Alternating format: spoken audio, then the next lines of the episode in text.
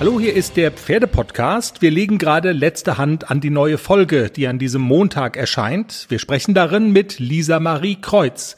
Sie hat eine Bewegung gegen sexuelle Belästigung im Reitsport und von Reitsportlerinnen angestoßen. Es war im Prinzip so, dass ich persönlich drei bis viermal die Woche Nachrichten bekommen habe von irgendwelchen Männern, die mir geschrieben haben, ich solle doch bitte mal auf ihnen reiten oder ähm, ich soll ihn doch bitte mal äh, bitte von meinem Arsch in Reithosen schicken. Lisa Marie erzählt im Pferdepodcast auch, was sie mit ihrer Initiative bislang erreicht hat und welche ihrer Forderungen noch unerfüllt ist.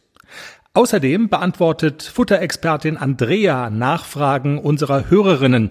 Es geht unter anderem um Joy, eine Quarterstute mit Übergewicht. Andrea denkt auch über drastische Maßnahmen nach. Wenn Heunetz nicht möglich sind, wenn anderes Heu nicht möglich ist, mageres zum Beispiel, wenn es nicht möglich ist, das zu portionieren oder im Netz anzubieten statt lose, mhm. wenn man nichts an der Bewegung über den gesamten Tag verteilt ändern kann, dann wäre für mich tatsächlich der Stallwechsel eine Option. Und natürlich gibt's auch in dieser Episode den Orientierungsritt mit unserer Europameisterin Nicole Weidner, die sich in einer S-Dressur dreimal verritten hat. Mann, Mann, Mann. Wenn nichts mehr geht, nimm ein Rentier. När ingenting fungerar. Das kennt den Weg. Det vet vägen. Smörebröt. Smörrebröd.